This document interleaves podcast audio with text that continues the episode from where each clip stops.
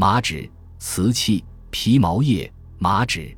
山西种麻历史悠久，麻皮除织麻布、纺麻绳之外，利用麻皮和旧麻绳头等造纸历史已久。造纸业以临汾、相邻之汾和以东地区为著名。造纸以家庭手工业为主，在一些村庄，几乎家家都把造纸作为副业来经营。麻纸有大小不同的规格，用途十分广泛。一方面，不论城乡，每个家庭户窗户。学生席子、文人作文赋诗以及官府用纸都需要它。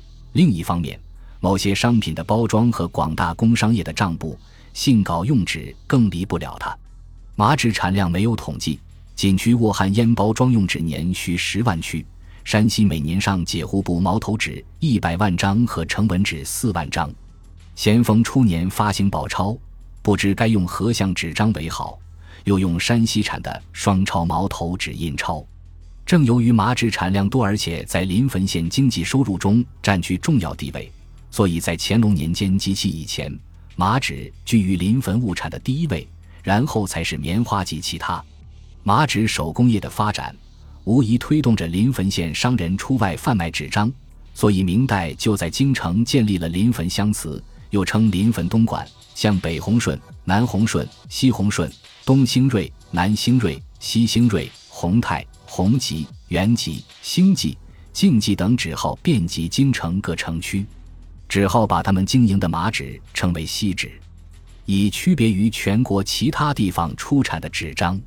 瓷器，山西地处黄土高原，有各种适宜于烧制瓷器的资源，因而琉璃瓦、大小水缸、面盆、砂锅和各种瓷器的生产有着悠久的历史。以长治、介休和太原等地所产最为著名，其中太原南郊古马庄村即以烧造琉璃瓦闻名。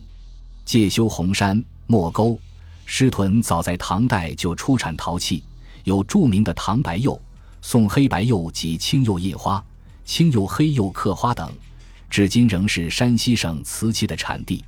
皮毛织品，山西山多地少，适宜饲养羊只。羊脂的饲养，既可为农田积肥，又产羊毛和羊皮。羊毛可纺线织毯或者做毡，俗称毡子；羊皮可加工各种裘皮。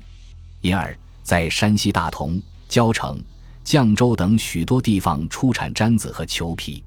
加工毡子和裘皮的，有家庭手工业，也有工厂手工业作坊。最著者非交城县的羊羔皮和绛州的珍珠毛皮莫属。所有毛毡和裘皮既供应省内，又销售省外。蒙古族的蒙古包所用毛毡多由内地各产毛毡地区供应。山西出产的著名毛皮还为封建王朝所喜用，成为贡品。每年需向皇帝呈进珍珠毛皮一千张，羊羔皮一千张及黑白朔州鼠皮一千张。